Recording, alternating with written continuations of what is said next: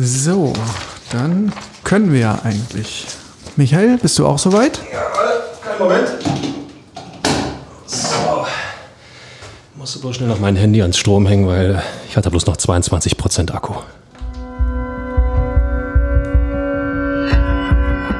Immer härter. Der Podcast der Berliner Morgenpost.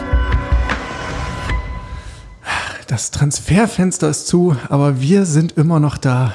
Und damit herzlich willkommen zur neuen Folge des Immer härter Podcasts mit meiner Wenigkeit Jörn Lange und zurück am Mikrofon der Mann mit der Mähne, the one and only Michael Färber. Hallo Michael. Ja, hallo Jörn, hallo Berlin, hallo ihr da draußen und äh, ja, Schön wieder hier im Kuschelstübchen bei eurem Lieblingspodcast zu sein.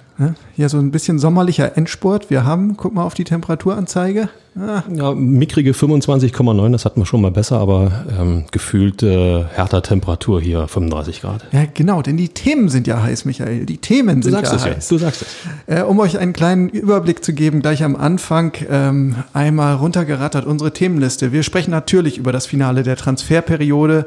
Wir sprechen über den O-Ton Freddy Bobic, scheiß Ladebalken ähm, auf Herthas Social Media Kanälen. Wir sprechen über Zugang Mysian Maulida, über den verbalen Rüffel von Freddy Bobic für Paldadei, das bevorstehende Must-Win-Spiel in Bochum und natürlich auch über die jüngsten Entwicklungen in der Stadiondiskussion. Ich würde sagen, ihr solltet euch für Dienstag nichts weiter vornehmen. Ja. Rekordausgabe äh, des Immer härter Podcasts, 48 Stunden durchgängig. Nein, Michael, Spaß beiseite. Fangen wir an, äh, natürlich mit dem Deadline Day. Am 31. August war Schluss mit der Wechselei und damit auch mit dem ganzen Rätselraten. Wer kommt jetzt noch, wer geht jetzt noch? Am 31. August, 18 Uhr, war Klarheit angesagt. Dachte man. Im Fall von Hertha WSC war es denn nicht ganz so. Ähm, um das nochmal kurz aufzudröseln. Insgesamt war die Erwartungshaltung äh, vor dem Deadline Day und am Deadline Day im Hertha-Lager noch relativ hoch. Woran lag das? Naja, zum einen an den Worten von Paul Dardai, der ähm, immer wieder betont hat, ja, wir müssen noch was tun, wir werden noch was tun. Freddy Bobic hat sich ähnlich geäußert, der Manager. Ähm, und dann gab es ja vorangegangen auch diverse Abgänge auf den offensiven Außenbahnen, wo man dachte, naja, wenn die jetzt alle weg sind, dann muss ja auch was Neues nachkommen. Ja, gerade ähm, also vor diesem, vor diesem Irrsinn, ich meine, die eine oder andere Transferperiode habe ich nur auch schon erlebt, aber das, was sich jetzt äh, in der vergangenen Woche noch abgespielt hat, äh, war nur wirklich extremer Wahnsinn, Irrsinn, nennt es wie es wollt. Und du hast es gesagt, ja, eigentlich, äh, man hatte sich gefühlt, also so ein bisschen mehr erhofft. Ich meine, sind ja du doch der eine oder andere namhafte, ähm, ich sag's mal bewusst, gute Fußballer, ja, musste gehen, durfte gehen, ist gegangen worden, wie auch immer. Und man hat sich zumindest von der Qualität her Ersatz gewünscht, was nicht heißt, dass nicht die Qualität auch tatsächlich jetzt da ist, die transferiert wurde zur Hertha BSC. Aber so der erste Reflex war, ja, okay, schauen wir mal. Ja, dabei ging es eigentlich ganz gut los am späten Vormittag. Da wurde der Zugang äh, von Mao Lida eingetütet und ähm, das Ganze war garniert auf Herthas Social Media Kanälen mit einem Transfer-Ladebalken. Der war dann halt ähnlich wie bei deinem Handy, so eher im, im unteren Segment. Warte, ich schau mal kurz. Bin schon bei 28 jetzt. Ah, den tut sich da mehr als bei Hertha. ja, und der stand bei 22 Prozent. Äh, und da dachte natürlich jeder Hertha-Fan, Mensch, das heißt denn ja, warte mal, wenn ich das umrechne auf den Tag. In jedem Fall drei Dinge werden noch passieren, also ja, also mindestens. Ja, und dann gab es Herrscharen von Fans, die den ganzen Tag über vor ihrem Browser, vor ihrem Handy saßen, vor ihrem Endgerät, immer wieder refreshed haben, immer wieder aktualisiert haben, in der Hoffnung, jetzt muss doch mal und wann denn jetzt endlich? Und irgendwann war es 18 Uhr. Und dieser Balken stand da immer noch auf 22 Prozent und nichts passierte. Ich bin ja ähm, grundsätzlich äh, echt ein bisschen überrascht, wie man, wie man, ähm, wie man tatsächlich darauf reagieren kann. Ja, also mit welcher mit welcher Emotionalität und, und auch welcher Erwartungshaltung man auf äh, einen solchen Gag ähm, ja, reagieren kann. Andererseits, das sollte man vielleicht auch nicht außer Acht lassen, Hertha BSC bewegt sich nicht erst seit vorgestern im Bereich Profifußball unter, äh, ist im Bereich Profifußball unterwegs. Da kann man schon die eine oder andere Reaktion der Fans vielleicht mal einschätzen und äh, diese 22%-Nummer, ähm, ich glaube, die hat Bobic perfekt zusammengepasst. zusammengefasst. So, zusammengefasst. Als er dann später von dem besagten Sch, Sch, Sch Hat er wirklich, hat er wirklich Scheiß gesagt? Ich war nicht vor Ort bei dem Termin, aber ich habe es in verschiedenen Medien gelesen, Ja. unter anderem bei der Berliner Morgenpost. Dann muss er es auch so gesagt haben. Ähm, dann muss es stimmen eigentlich. absolut. Ja, ähm, das, das, äh, also um diese Absurdität dann noch zu toppen, wurde um kurz nach 18 Uhr vermeldet äh, von einem äh, deutschen Boulevardmedium, dass Hertha noch einen äh, Star vom AC Mailand verpflichtet hat. Ja, setz uns mal ins Bild, Jan. Äh, ein gewisser Samu Castillejo, Spanier seines Zeichens, äh, sagte mir jetzt nicht so viel. Ich finde auch die Bezeichnung Star, Milan Star, ein bisschen drüber. Ja, ist in Milan. Alle, alle, die vom AC Mailand kommen, sind Stars grundsätzlich. Ja. Ähm, und äh, ja, witzigerweise, ein paar Minuten später hieß es dann ja auch Rolle rückwärts. Äh, da hat nämlich ein italienischer Transferexperte getwittert, ist nicht zustande gekommen, das Ganze. Ähm, und auch ja, die Boulevardzeitung hierzulande musste dann zurückrudern und aufklärten, äh, irgendwie hat es mit den Fristen nicht geklappt, die Papiere wurden nicht rechtzeitig eingetütet. Und damit war dann klar, Hertha hat an diesem letzten Wechseltag, am letzten Tag der Wechselperiode wirklich nur noch einen einzigen Flügelspieler an Land gezogen. Einer ist besser als keiner, So, Jan, oder? Da, dieser Optimismus, der hat mir gefehlt in den vergangenen Jahren. Wirklich. Nee, und dann, äh, äh, man denkt ja immer, es geht nicht absurder. Aber es ging noch absurder, denn ähm, am späten Abend, ich glaube Richtung 23 Uhr oder nach 23 Uhr, wurde dann auch noch der Abgang von Jeff Dilrosun, also von einem weiteren offensiven Außenbahnspieler, ähm, offiziell kommuniziert. Auch Deshaun Raydan wurde noch verliehen. Ähm, und ja, da war dann, glaube ich, endgültig der Ofen aus bei vielen Hertha-Fans. Gut, dass wenigstens ein Flügelspieler verpflichtet wurde. Ich wollte es nur noch mal erwähnt haben. Ja. Aber ähm, äh, das zeigt ja unter anderem auch den, den Irrsinn an den Transfermöglichkeiten in Europa grundsätzlich. Ich meine, in, in Deutschland schließt das Zugangstransferfenster entsprechend.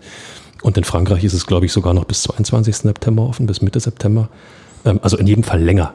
Ja, und äh, das ist so ein Punkt, wo ich sage, ähm, sorry, also auch wenn die Saisons dann vielleicht unterschiedlich beginnen, aber äh, die Planungssicherheit sollte bei allen Clubs in Europa unterm Dach der UEFA irgendwo äh, ja, gleichgesetzt sein. Und äh, ich sehe da durchaus Handlungsbedarf. Ja, es nervt. Äh, Da, Natürlich da sind sich, glaube ich, alle einig im Fußball. Es nervt einfach mit diesen späten Wechselfristen. Aber gut, das ist eben auch den vielen Qualifikationswettbewerben geschuldet, die in Europa gespielt werden.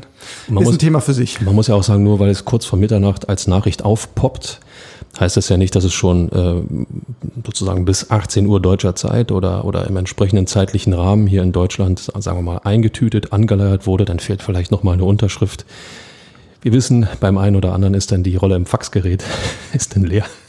Aber ähm, nichtsdestotrotz, also eine einheitliche Deadline für alle europäischen Ligen, glaube ich, tut da echt mal Not. Ja.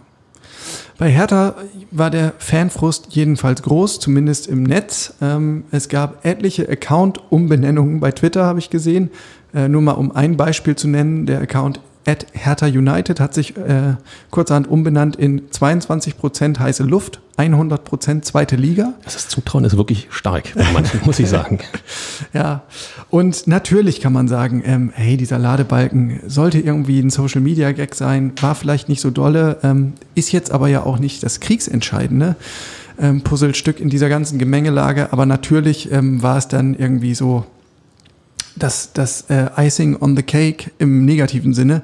Der Ärger über die Transferbilanz war einfach groß und dann über diese geschürte Erwartungshaltung eben auch. Denn äh, nicht weniger als das ist ja passiert. Diese 22 Prozent am Vormittag haben dafür gesorgt, dass man dachte, ja, da muss ja noch was kommen, wenn die das über ihre offiziellen Kanäle kommunizieren. Und das kann ich schon verstehen. Äh, Freddy Bobic hat dann gesagt, wie, wie, wie- wie eingangs erwähnt, ich übernehme die Verantwortung für diesen sch sch schönen Balken. Er, er hat es gesagt, das ist ein Zitat, Jan. Ja. Ähm, und äh, man kann natürlich sich fragen, wie konnte es dazu kommen? Und ja, äh, wir haben inzwischen uns natürlich auch mal umgehört. Es war einfach äh, schlecht abgestimmt, schlecht synchronisiert, auch ähm, an den Schnittstellen im Verein. Also die Kommunikationsabteilung wusste im Grunde nur, heute passiert wahrscheinlich noch was. Und dann haben die Damen und Herren, die dort sitzen, ja, so ein bisschen aus dem Blauen diesen Wert genommen und gesagt, so Pi mal Daumen muss das doch hinkommen.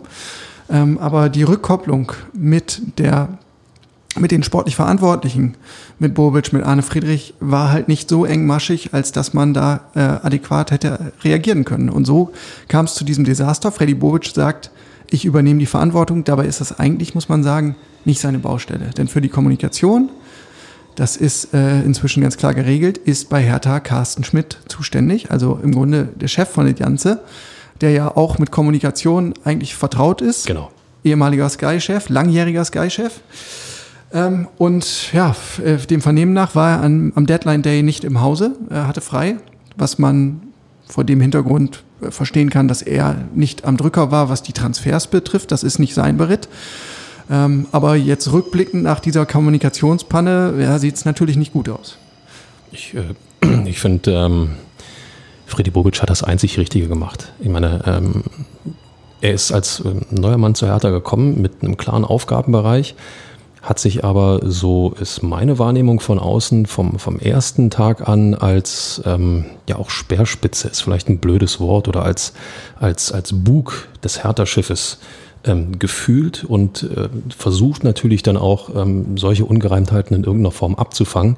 Ich meine, er hat in, in äh, den vergangenen fünf, zehn Jahren, wie er, wie er äh, als, als Manager unterwegs ist, hat er sich ein unglaublich dickes Fell zugelegt.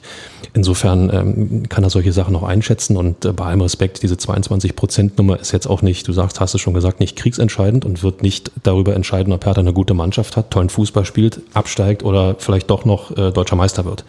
Ähm, das hat damit überhaupt nichts zu tun. Insofern Bobic als der neue Mann, als der starke Mann, der nicht nur versucht, ähm, den Laden irgendwie in Schwung zu bringen, sondern auch sich hinstellt und sagt, ich fange alles ab, damit wir im Hintergrund arbeiten können.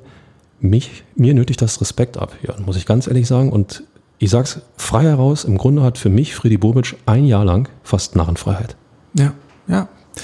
Das ist ein guter Punkt überhaupt, Michael. Ähm, das, das darf man ja auch nicht vergessen. Ich habe es, ich glaube, in der vergangenen Woche in der Kolumne nochmal aufgeschrieben. Also als die Verpflichtung von Friedi Bobic bekannt gegeben wurde, da war ja im Grunde äh, reine Euphorie ja, herrschte in Berlin, weil man genau wusste, was dieser Mann in Frankfurt bewegt hat. Und eine seiner größten Stärken war ja, Spieler zu finden, wie so ein Trüffelschwein, die die Konkurrenz nicht auf dem Schirm hat, die für kleines Geld zu holen und die sind dann richtig eingeschlagen in Frankfurt. Und er hat das über Jahre bewiesen. Das war jetzt nicht nur irgendwie ein Transfersommer, wo er mal ein glückliches Händchen hatte, sondern das ist über mehrere Transferperioden in Folge passiert. Und jetzt gerade neu bei Hertha, erste Transferperiode. Er holt ein paar Spieler, die uns nicht so vertraut sind. Und das Erste, was wir äußern, ist nicht, ah, jetzt macht er schon wieder hier seine, beweist er seine äh, Speerqualitäten, sondern wir kübeln die Skepsis aus. Ja, aber erstens, äh, Björn, kommen wir aus Berlin. Das heißt, der, also, also ich zumindest, der Berliner als solcher, äh, der erste Reflex ist grundsätzlich meckern. Ja. Wenn das nicht passiert, dann haben wir sowieso ein Problem. Zweitens, ähm, auch du berichtest schon den ein oder anderen Tag etwas länger über Hertha BSC. Also der erste Reflex ist sowieso, um Gottes Willen, was wollen sie denn mit dem? Und der dritte Punkt ist, man sieht natürlich gerade bei Eintracht Frankfurt und Freddy Bobic, bei der Kombination sieht man vor allem, die Jahre, in denen die Früchte geerntet wurden. DFB-Pokalsieg, im Europacup, toll performt, in der Bundesliga, richtig geile Spiele abgeliefert. Aber hat man auch die Jahre davor gesehen, die Bobic gebraucht hat, um zunächst einmal auszumisten, dann die entsprechenden Leute, die auch vom Charakter her zur Frankfurter Mannschaft perfekt gepasst haben, zu finden, hinzu, äh, also dazu zu holen und das Ganze dann sich entwickeln zu lassen. Ich glaube, das hat man nicht gesehen, aber diese Zeit muss man mit einpreisen, wenn man über Freddy Bobic und Eintracht Frankfurt spricht. Folglich muss man diese Zeit auch in dem ungeduldigen Moloch Berlin genauso mit einpreisen. Deswegen mein Spruch von vorhin, ein Jahr Narrenfreiheit von Freddy Bobic, weil es braucht seine Zeit. Aber der Mann hat Menschenkenntnis. Das hat er in Frankfurt bewiesen und ich glaube, das ist auch etwas, was wir alle ähm, mitnehmen können. Ja. Und was ich aus dem Flurfunk höre in Westend ist, er strahlt eine ungemeine Ruhe aus. So. Ähm, also wirkt ganz souverän, ähm, geht vorne weg und ähm, ja, es ist irgendwie fern, weit davon entfernt, irgendwie fahrig äh, zu agieren oder Unsicherheit auszustrahlen. Genau das Gegenteil ist der Fall. Dann ist es ja auch immer eine Bestandsaufnahme, die du machen musst. Du kommst neu hinzu, du siehst die Truppe in Testspielen, im Training und hm, machst dir deine, deine Gedanken und so. Und dann kommt ja erstmal der Ernst. Dann kommt die ersten Pflichtspiele. Dann kommt so ein Spiel in München. Ähm, und da erkennst du ja auch erstmal, wo vielleicht wirklich der Schuh drückt, wo man den Hebel tatsächlich ansetzen muss. Und ähm, ich glaube, das weiß er. Ich glaube, das hat er versucht zu tun. Bei der ähm, Samo Casillero-Nummer äh, scheint offensichtlich ja nur die Zeit eine Rolle gespielt zu haben, dass man Dokumente nicht schnell genug hin und her bekommen hat, Zusagen nicht schnell genug hat akquirieren können. Aber es gibt eine Winterpause, da gibt es wieder ein Transferfenster. Es gibt eine neue Sommerpause, da gibt es wieder ein Transferfenster. Also abwarten und äh, ja, einen Schluck Wasser trinken. Ja, jetzt sind wir schon mittendrin in der Einordnung, äh, lieber Michael. Ich hau dir noch mal ein paar Zahlen auf den Tisch. 13 Spieler sind gegangen in dieser Transferperiode und haben 54 Millionen Euro Ablöse eingebracht. Das ist Rekord für Hertha. Ähm, zehn neue sind im Gegenzug gekommen für einen Kostenpunkt von rund 25 Millionen. Das macht also unterm Strich ein Plus von rund 30 Millionen. Nicht so schlecht. Macht er alles richtig, oder? Ja. Okay, ich habe meine Meinung dazu. Ja. Das, der Transfererlös unterm Strich plus 30 Millionen ist mir völlig wurscht. Weil du kannst die 30 Millionen nicht im Koffer aus dem Feld stellen und die bringen dir dann den entscheidenden Pass oder das entscheidende Tor. Das ist für mich, für mich völlig irrelevant. Fakt ist, dass er ähm, ja auch Geld akquiriert hat, um handlungsfähig zu sein. Auch das muss man erstmal tun. Ja? ja, sehr richtig. Nichtsdestotrotz, die Abgangsseite, die schmerzt halt schon den ein oder anderen Fan, weil es besondere Spieler waren, die gegangen sind. Ähm, zum einen, was die Offensivgefahr betrifft. Wir haben das in den vergangenen Folgen schon aufgedröselt. Matthäus Kunja, Dodi Luke Bacchio, John Cordoba, also dein, dein Topscorer-Trio ist von dann gezogen. Ähm, außerdem hat man mit Luca Netz und Arne Meyer zwei ja, Eigengewächse abgegeben. Das ist dann auch immer so eine emotionale Komponente, aber die wollten nun mal weg. Was soll man da machen? als Manager, ist ein Thema für sich, haben wir hier auch schon verhandelt. Naja, und was kommt zurück? Ähm, der Prinz ist wieder da. Das ist natürlich balsam für die Seele einerseits. Trotzdem gibt es bei dieser Personalie auch die, äh, die immer noch, ja, ich würde sagen, stärker gewordene oder größer gewordene Skepsis, ob es noch reicht für die Bundesliga. Suat Serda ist jemand, der ziemlich auf Anhieb funktioniert oder zu funktionieren scheint. Der belebt die Offensive, strahlt Torgefahr aus. Und dann hast du noch Stefan Jovetic als jemanden, dem du zutraust, ähm, er hilft dir von Tag eins im Grunde. Fußnote, verletzungsanfällig. Alles andere, was dazu gekommen ist, Ishak Belfodil, weiß man nicht so genau, hat schwierige Jahre hinter sich. Ähm, Jürgen Eckelenkamp, junger Spieler, wenig Spielpraxis zuletzt gehabt, der wird auch ein bisschen Zeit brauchen, um sich zu akklimatisieren. Ähm, bei Mysian Maulida ist es ähnlich, der kommt jetzt aus Frankreich, äh, neues Land, neue Liga. Da habe ich auch so meine Bedenken, dass der sofort einschlägt. Insofern äh, ist wahrscheinlich noch ein bisschen Geduld gefragt, was aber insofern schlecht ist, äh, als dass Hertha eigentlich schon am Wochenende dringend einen Sieg braucht. Das ist richtig, aber dafür hast du erfahrene Leute geholt. Mit einem wie Serda, der es kann. Mit einem wie Boateng, der vielleicht sportlich, nein, nicht vielleicht, er ist sportlich nicht mehr auf dem absoluten höchsten Level. Das muss man einfach so sagen aber der fürs Teambuilding enorm wichtig sein kann. Und du hast jemanden mit, mit Jovetic, der, ja, der auch weiß, wie es geht. Das, das ist das Einzige, was mir in irgendeiner Form dazu einfällt. Das sind, das sind Spielertypen, an denen kannst du dich als junger Spieler aufrichten. An denen kannst du dich auch mal, oder hinter die, hinter diese Spieler kannst du dich auch als jüngerer Spieler mal verstecken. Mal, nicht immer, solltest du nicht so oft tun, sonst kriegst du per se ein Problem. Aber das sind Spieler, die dir, wie du gesagt hast, sofort helfen können, und zwar in jeder Hinsicht. Insofern ähm, dann dieses Offensivtrio äh, Cunha, Luke Bacchio, Cordoba loszuwerden. Der einzige, um den es mir ein bisschen leid tut, ist Cordoba, weil wenn ich aus diesem Trio jemanden hatte, wo ich immer genau wusste, wenn der kommt, der entleibt sich ja. für den Verein, für den er spielt, dann war das John Cordoba. Ja. Bei den anderen beiden fußballerisch, viel Qualität, teamfähig, sorry, überhaupt nicht. Ja. Und die, die beiden Personalien, Kunja und Luke Bacchio, die stehen ja auch einfach sinnbildlich für die Transferstrategie ähm, und die Kaderstrategie, die ähm, Freddy Bobic jetzt gefahren ist. Ne? Also ihm schwebt vor, nach dem Vorbild Italien sozusagen, die ja bei der EM gerockt haben, äh, flache Hierarchien, ein möglichst homogenes Team, Einsatz, Leidenschaft, Mentalität keine großen Namen, niemand, der irgendwie äh, großartig herausragt, ähm, sondern einfach eine gesunde Mischung. Und darüber soll es dann funktionieren.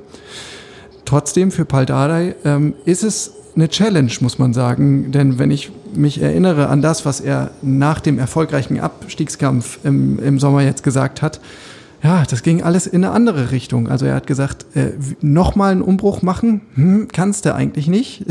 Wir brauchen jetzt mal Kontinuität. So, dann sage ich dir nochmal, 13 Spieler weg, 10 neue da. Klingt für mich nach Umbruch.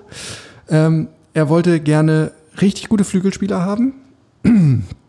haben wir thematisiert. Ja, und jetzt als dritten Punkt, er hat im Grunde keine Zeit zur Vorbereitung. Also alles das, was war an Vorbereitung bisher, ist nur bedingt brauchbar, weil gefühlt das halbe Team weg ist und gefühlt ein halbes neues Team da ist. Und jetzt hast du nach der Länderspielpause, ich weiß nicht, fünf Einheiten bis Bochum? Kommt, kommt ungefähr hin. Andererseits, jetzt ganz wichtiger, wichtiger Satz, liebe Leute. Andererseits zeigt sich da, ob du ein großer Trainer bist oder nicht. So. Das müssen wir jetzt mal sacken lassen. Ja. Aber ähm, natürlich sind, sind die Problematiken bekannt und natürlich äh, arbeitest du lieber so schnell wie möglich mit allen, als ähm, erst vor einem wegweisenden Spiel äh, dann noch Zugänge in irgendeiner Form integrieren zu müssen, ist ja völlig klar. Aber du musst irgendwann einen Schnitt machen. Der Schnitt in der Geschäftsführung passierte mit dem Rausschmiss von Michael Preetz und der Installierung von Freddy Bobic. Der Schnitt, und damit meine ich Schnitt im Sinne von sinnvoller Schnitt, nicht irgendwelche Spieler kaufen und irgendwelche verkaufen, sondern ein Schnitt, hinter dem eine Idee steckt, passierte jetzt unter Freddy Bobic, indem er in Anführungszeichen die Stinkstiefel aussortiert, um Platz zu machen für tolle Charaktere, für, für, für Spieler, die, die in einer Mannschaft dabei sein wollen und nicht durch eine Mannschaft alleine glänzen wollen.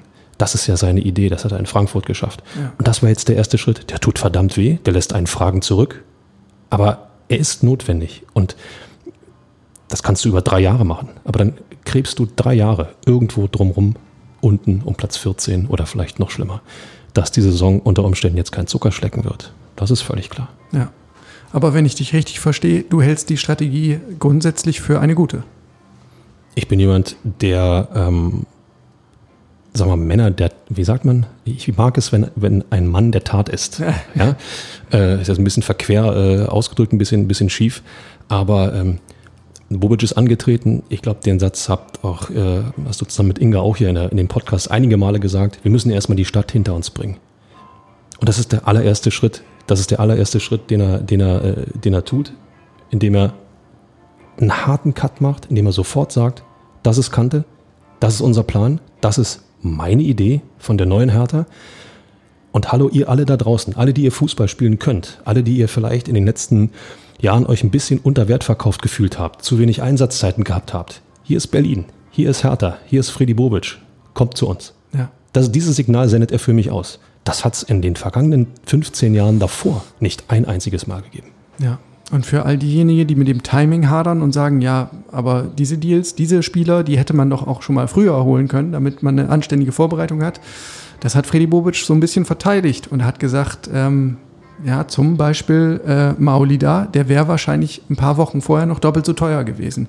Also da muss man auch ein bisschen die Nerven bewahren und zocken. Insofern hat er da mutmaßlich Geld gespart. Es stellt sich trotzdem die Frage, wäre vielleicht mehr möglich gewesen? Man hat ja gedacht, Bobic, Dufner und Co., das ist ja ein ganzes Team an Experten, ähm, die da gekommen sind, äh, mit großer, großer Scouting-Expertise, mit großem Netzwerk. Ähm, nach meinen Informationen war Hertha selbst am Deadline Day noch an Philipp Kostic dran, auch Marius Wolf soll noch ein Thema gewesen sein. Ich weiß auch äh, aus relativ zuverlässiger Quelle, relativ zuverlässiger Quelle, ne? aus zuverlässiger Quelle, so. so. ähm, dass sich Hertha noch bemüht hat, Jeff Dilrosun zurückzuholen, als er im Grunde schon Berlin verlassen hatte, aber als klar war, ähm, dass die Geschichte mit Milan schwierig ist. Das hat nicht geklappt. Ähm, insofern muss man sagen, jein. Es wäre wahrscheinlich schon mehr möglich gewesen, aber so wie es gelaufen ist, ähm, ist man, zumindest wenn man Freddy Bobic glauben darf, und ich finde, ähm, das, das dürfen wir ihm zugestehen, ähm, dann ist man in Westend mit sich im Reinen und sagt, die Leute, die wir geholt haben, haben wir aus vollster Überzeugung geholt. Man darf, man darf auch eins nicht äh, vergessen. Ähm, ich glaube, dass das äh, in der Transferwelt oder in der großen Fußballwelt auch enorm eine Rolle spielt. Der eigentlich blau-weiß strahlende Name Hertha BSC hat unglaublich viel Patina angesetzt. Ja, ist jetzt äh, ein bisschen metaphorisch äh, geschwafelt, aber wenn Hertha BSC anfragt, glaube ich, dass viele in der Transferwelt nicht gerade Luftsprünge machen. Da heißt es Hertha, wer? Berlin? Hm. Dann fängt man an zu zucken und sagt, da ist doch dieser andere Verein. Nee, nee, aber wir sind Hertha BSC. So, und Bobic ist gerade dabei, eben dieses, dieses Profil herauszustellen, wieder diese, diesen Big City Club. Ja, Nochmal, nicht zu überdrehen. Also die Idee vom Big City Club ist vom Grundsatz her richtig. Sie wurde vielleicht nur ein Ticken zu früh formuliert und ein bisschen zu, zu offensiv formuliert. Aber, kann sein, Ferbi, kann ja, sein. Also, aber, aber, aber zu sagen, als Hertha BSC, äh, sorry, wir wollen der Hauptstadtclub sein, wir wollen der Club aus Berlin sein, der vor allem wahrgenommen wird und äh, jetzt steckt endlich mal eine Idee dahinter, was die, was die äh, Teamplanung angeht. Also nochmal die Teamplanung, nicht die ja. Spielerplanung, sondern die Teamplanung angeht. Ein Jahr Schonzeit für Freddy Bobic und dann alle Karten auf den Tisch. So ist es. Fast alle Zugänge haben wir in den vergangenen Wochen hier schon abgehandelt. Einen noch nicht, weil eben erst auf den letzten Drücker gekommen. Und das ist der Sportfreund Maulida, 22 Jahre alt, ein, ja, wie sagen wir immer so schön, ein Offensiv-Allrounder. Kann eigentlich alle Positionen spielen, ähm, aber es sieht so aus, äh, als wäre der Plan, ihn als Rechtsfuß über die linke Außenbahn kommen zu lassen. Ähm, Freddy Bobic schwärmt vom Tempo des Franzosen, er sagt auch, die Ballbehandlung ist wunderbar, der wird uns bereichern und Paul Dardai hat sich wie folgt geäußert, er hat gesagt, er ist ein Fantasiespieler, wir haben eine Idee mit ihm. Ich hoffe, dass wir das Maximum aus seiner Kapazität rauskitzeln können. Ferbi, du als erfahrener Sportjournalist, was, was heißt das jetzt übersetzt? übersetzt heißt das, äh, es braucht Zeit. es braucht Danke. Zeit. Ähm, die, die Idee, einen Rechtsfuß über die linke Seite kommen zu lassen, ähm, ist ja einfach zu spiegeln. Ich sage nur zwei Worte, Arjen Robben. Ich glaube, wir haben alle erkennen müssen, teilweise, ja. erleiden auch müssen, ähm, was dieser ähm, Holländer eigentlich mit dem falschen Fuß auf der falschen Seite ähm, zustande bringt. Also die Idee ist ja nicht verkehrt. Ja, das, das bringt äh, Spielwitz, das bringt, das bringt ähm, ja auch, auch Räume für andere Spieler, wenn du eben nicht bis zuletzt, bis zur Eckfahne eine Linie rauf und runter gehst, sondern einfach mal auch einen Haken nach innen schlagen kannst. Ja. Das reißt auch Räume auf. Ähm, wenn er so talentiert ist, wird er sich relativ fix einfinden. Die Frage ist, ob der Trainer in der Lage ist, das auch wirklich zu tun. So, jetzt machst du auch schon Druck auf den Paar. Nein, nein, nein, nein, nein, nein, um Gottes Willen. Das ist, ist ein völlig normaler Automatismus. Der ja. Manager hat geliefert, das, was im Rahmen der Möglichkeiten möglich war. Ja? Jetzt ist der Trainer dran. Und äh, Paul Dardai ist ja angetreten, auch um zu zeigen, dass er vielleicht einen Ticken mehr kann, als nur eine Mannschaft emotional so einzustellen und äh, defensiv so zu stärken, dass sie nicht absteigt, ja. sondern dass er eine Mannschaft auch weiterentwickeln kann. Hier ist deine Bühne, hier sind deine Spieler. Ich wollte ja deinen Druck oder deinen Druck machen auch nur als Rampe benutzen. Natürlich. Denn äh, Freddy Bobic hat natürlich genau das schon getan. Ähm, beim Medientermin nach dem Deadline Day. Ähm, da hat er natürlich gleich mal so einen kleinen Rundumschlag gemacht. Und ihr erinnert euch, in der Vorwoche haben wir gesprochen über Paul Dardai, der gesagt hat, ich bin hier nur der kleine Trainer und ich gehe sofort wieder zurück in die U16. Ich bin nur die Aushilfe, so nach dem Motto. Wenn man mich nicht will, äh, kein Problem. Ich, ich hänge hier nicht an meinem Stuhl.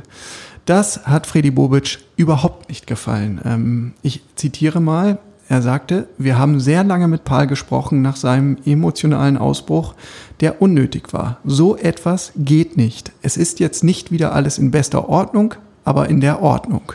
Oder in der Ordnung, dass wir wieder nach vorn arbeiten, nicht nach hinten schauen. Die Emotionalität darf nicht überhand gewinnen. Das war nicht förderlich für Hertha BSC. Wenn man in der Führung ist, muss man anders agieren. Puff.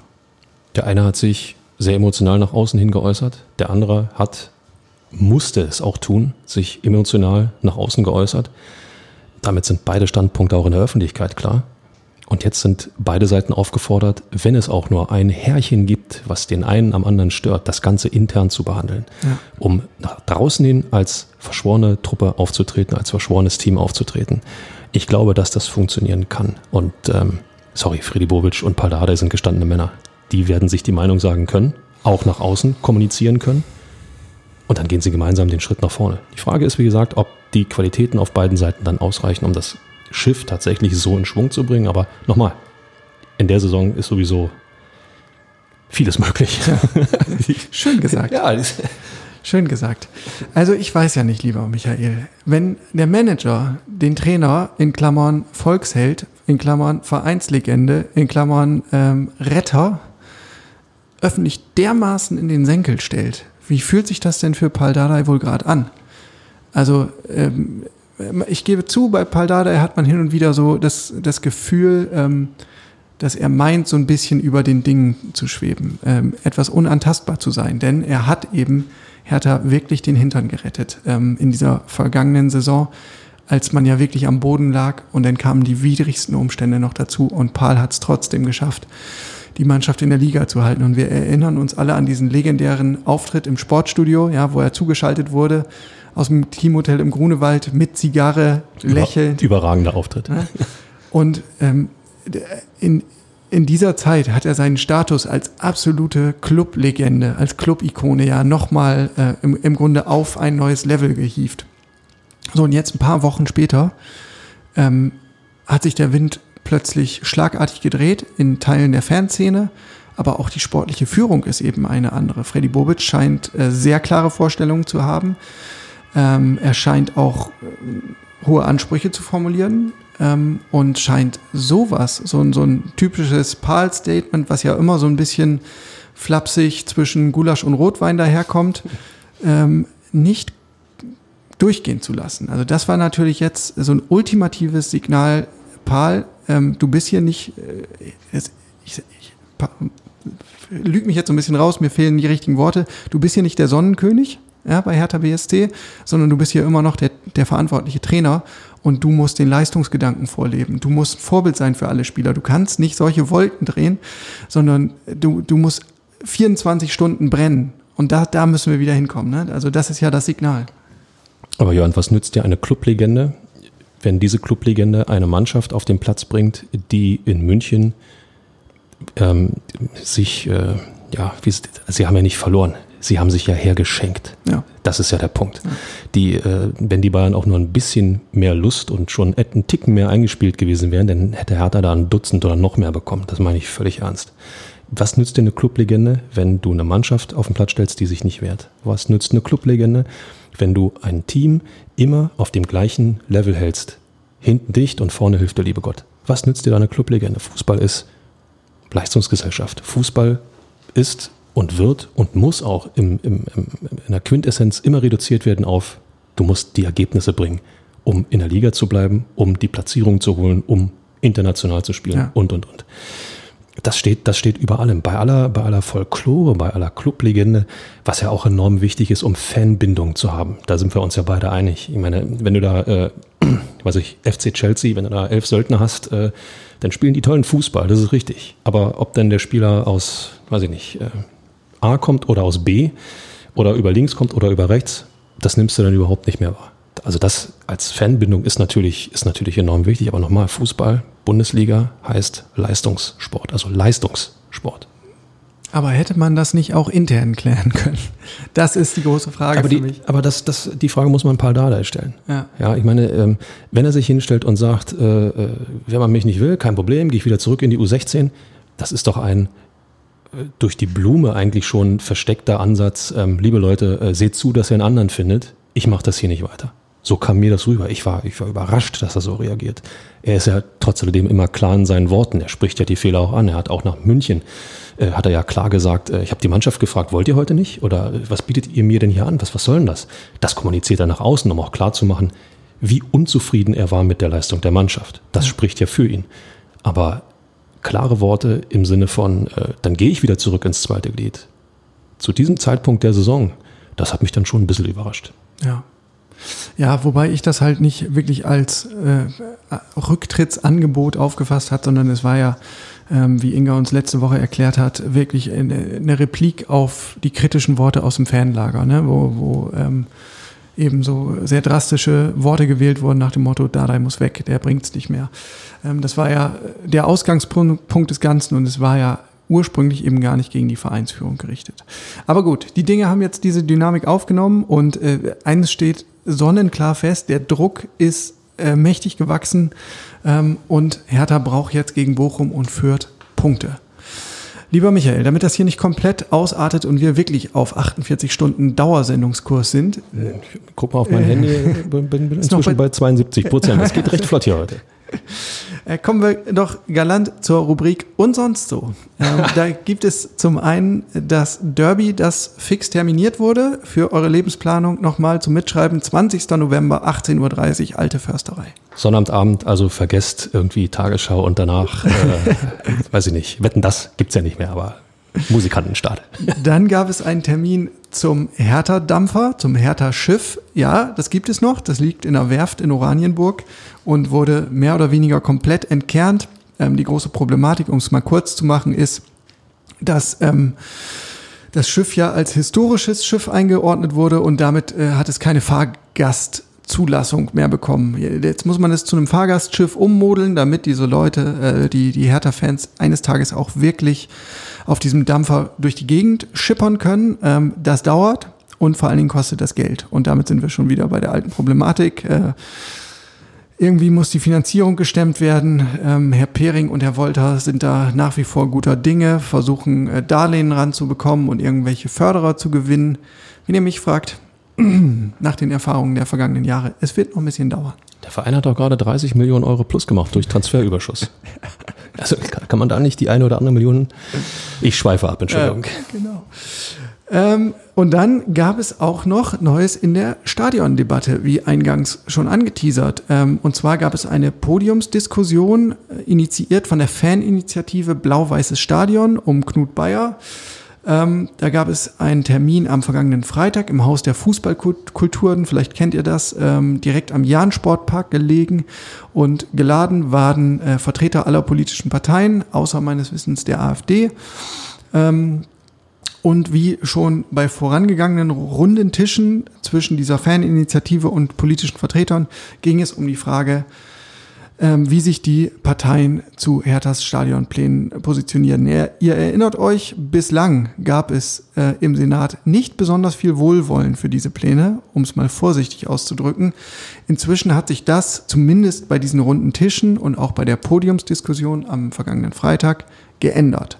Da hat man mitbekommen, ähm, sämtliche Parteien haben grundsätzliches Verständnis für diese Thematik geäußert und auch ein gewisses Wohlwollen gezeigt. Die Frage ist, was ist das jetzt wert? 26. September, Jörn. Ja. Wahl zum Berliner Abgeordnetenhaus. Ja. Mehr muss ich dazu nicht sagen. Ja, das ist halt das eine. Ne? Also man kann es aus Parteisicht auch als Wahlkampfveranstaltung ähm, begreifen. Zum anderen war kein wirklicher Entscheider da. Also da lässt sich dann vieles ähm, erzählen und äh, lässt sich auch leicht mal Zustimmung signalisieren. Von Hertha war ähm, niemand da, das war aber auch von vornherein so geplant, denn ähm, es ging einfach ja um ja, so ein bisschen Lobbyarbeit, sage ich mal, im Hintergrund. Und ähm, wenn man sich die Diskussion im Detail anguckt, dann bin ich ehrlich gesagt immer noch ein bisschen schockiert über den Stand der Debatte, weil es zum Teil immer noch darum geht, ob ähm, das Olympiagelände der beste Standort ist oder ob man nicht auch nach Tegel könnte oder auf den zentralen Festplatz, wo eigentlich seit Ewigkeiten feststeht, äh, das ist allein deshalb schon ein Riesenproblem, weil es da an der Infrastruktur fehlt, also an der Anbindung an den öffentlichen Personennahverkehr. Und wenn du dieses Fass aufmachst, hast du natürlich auch eine Kostenexplosion hoch 10. Ähm, insofern kommt diese Option eigentlich gar nicht in Frage. Ähm, auch die Debatte Maifeld ja oder nein, geht das jetzt mit dem Denkmalschutz? Kann man da irgendwie die Kurve kriegen? kein Fortgang. Zumindest habe ich äh, nichts gesehen. Ich, hab, ich war leider nicht vor Ort. Wir konnten das terminlich nicht hinbekommen. Aber nach allem, was ich gehört und gelesen habe, ist das der Stand.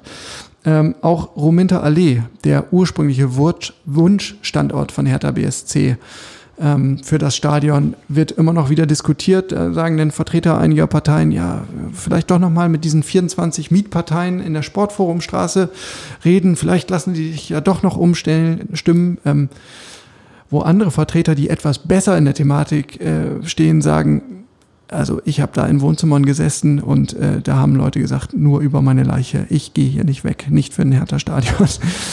ähm, insofern kann man sagen, okay, grundsätzliches Wohlwollen, das ist ein bisschen neu. Ähm, es gibt einen neuen Nährboden offenbar für Diskussionen, aber ähm, da handfest irgendwas abzuleiten, das wäre verfrüht. Ja, ist einfach ein, total schade, dass ähm, wann poppte diese Stadiondiskussion explizit auf? Wann waren das? 18, 19, 15, 16? Ah. Ist schon ein paar Jahre her. Ne? Ja. Und äh, ich weiß nur, dass Ziel immer gesagt wurde, ab 2025 spielen wir im neuen Stadion. Ähm, das habe ich schon damals für sehr ambitioniert gehalten und äh, das hat sich ja dann auch schnell herauskristallisiert, äh, dass das eigentlich überhaupt nicht mehr machbar ist. Ähm, ich gebe dir völlig recht, Jan, ähm, dieses, dieses Verharren in den Positionen auf beiden Seiten ähm, führt zu nichts. Vielleicht muss man tatsächlich nochmal alles auf Null stellen, vielleicht auch nochmal äh, tatsächlich völlig, völlig ähm, irrational denken und, und äh, komplette andere Standorte nochmal überlegen noch ein zweites Mal überlegen. Vielleicht muss man auch die Olympiastadion-Frage, hallo Senat, nochmal stellen, was mir als Berliner in der Seele total wehtun würde.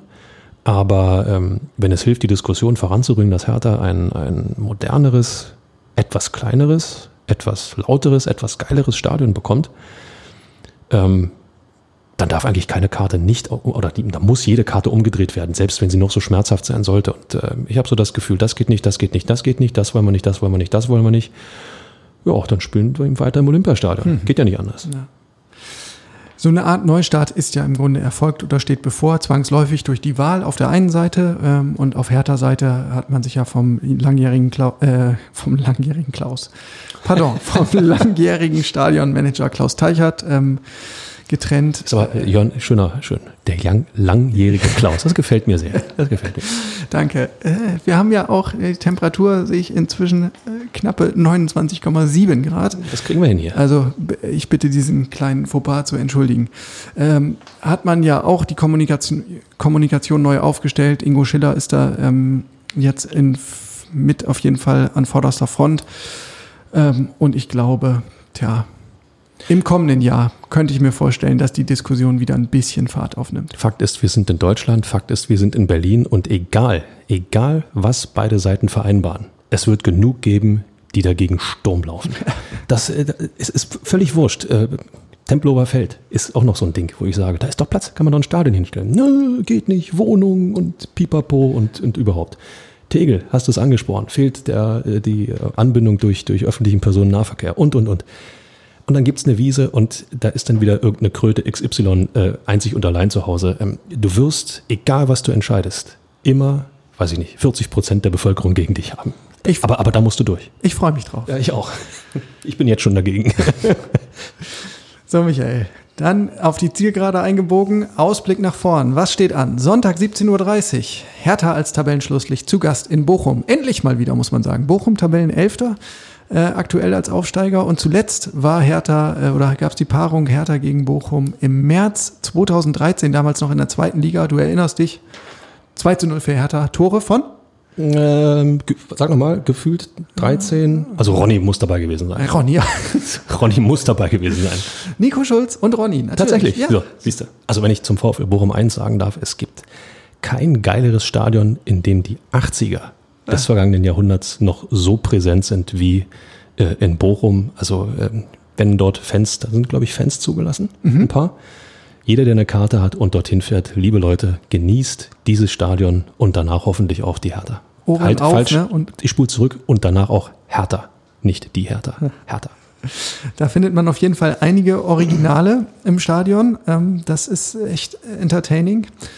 In der Bundesliga gab es die Paarung zuletzt 2010. Da gab es ein schmuckloses 0 zu 0. Tja, und um euch ein bisschen einzustellen auf Bochum, die sind ganz gut aus den Startblöcken gekommen. Ähm, zum Auftakt gab es ein 0 zu 1 in Wolfsburg in Unterzahl, ähm, dann ein 2 zu 0 gegen Mainz und ein knappes 1 zu 2 in Köln. Es wird ein Wiedersehen geben mit Eduard Löwen, ausgeliehen von Hertha BSC derzeit. Ähm, der ist noch nicht so richtig in die Spur gekommen, war ja bei den Olympischen Spielen dabei und hat bislang erst einen Kurzeinsatz gegen Köln vorzuweisen. Tja, und dann gibt es noch einen anderen Ex-Berliner, nämlich aus dem Köpenicker Lager, Sebastian Polter. In der Tat, und der hat ja auch gleich eingeschlagen. Ja. Premiere, gleich ein Tor gemacht. Ähm der Name ist jetzt im Hertha-Fanlager nicht so gut besetzt. Na gut, andererseits weiß er, wie man gegen Hertha trifft und wenn es nur vom Elfmeterpunkt ist. Ja. ja ähm, aber nicht, Bochum ist mehr als nur Polter. Polter kann man ausschalten und äh, ich finde, Bochum hat sich bisher gar nicht so schlecht präsentiert ähm, leider etwas besser als Hertha. naja. Was die Vorbereitung betrifft, ähm, jetzt am Dienstag geht's los mit den ersten Einheiten. Noch nicht mit dabei sein werden Jürgen Eckelenkamp und Peter Pekarik. Die sind noch auf Länderspielreise, genauso wie Dedrick Boyata. Die kommen erst wahrscheinlich am Donnerstag oder am Freitag erst ähm, dazu dann zur Mannschaft. Also das sind nicht die besten Voraussetzungen. Naja, und der Rest, da haben wir schon drüber gesprochen. Stichwort Druck. Es ist im Grunde ein Must-Win-Spiel für Hertha. Ja, letzte Ausfahrt Bochum. Letzte- Aber so weit, so sind wir, nein, so weit So sind wir noch nicht. wir. Wir sind am vierten Spieltag, liebe Leute. Und äh, klar ist es blöd, dass du als Hertha schon aufholen musst, schon wieder. Aber wir sind immer noch am vierten Spieltag. Also steckt den Sand nicht in den Kopf oder werft die Flinte ins Korn oder wie auch immer. Trinkt ein Korn und betet. Lieber Michael, es war mir eine Freude. Endlich mal wieder mit dir hier im Podcast-Stübchen. Vielen herzlichen Dank. Wir melden uns wieder in der kommenden Woche am Montag. Das ist dann der 13. September, wenn ich mich nicht verzählt habe. Passt. Bis dahin, euch eine schöne Woche. Genießt die sommerlichen Temperaturen und vor allen Dingen das Spiel am Sonntag. Bis dann. Ciao.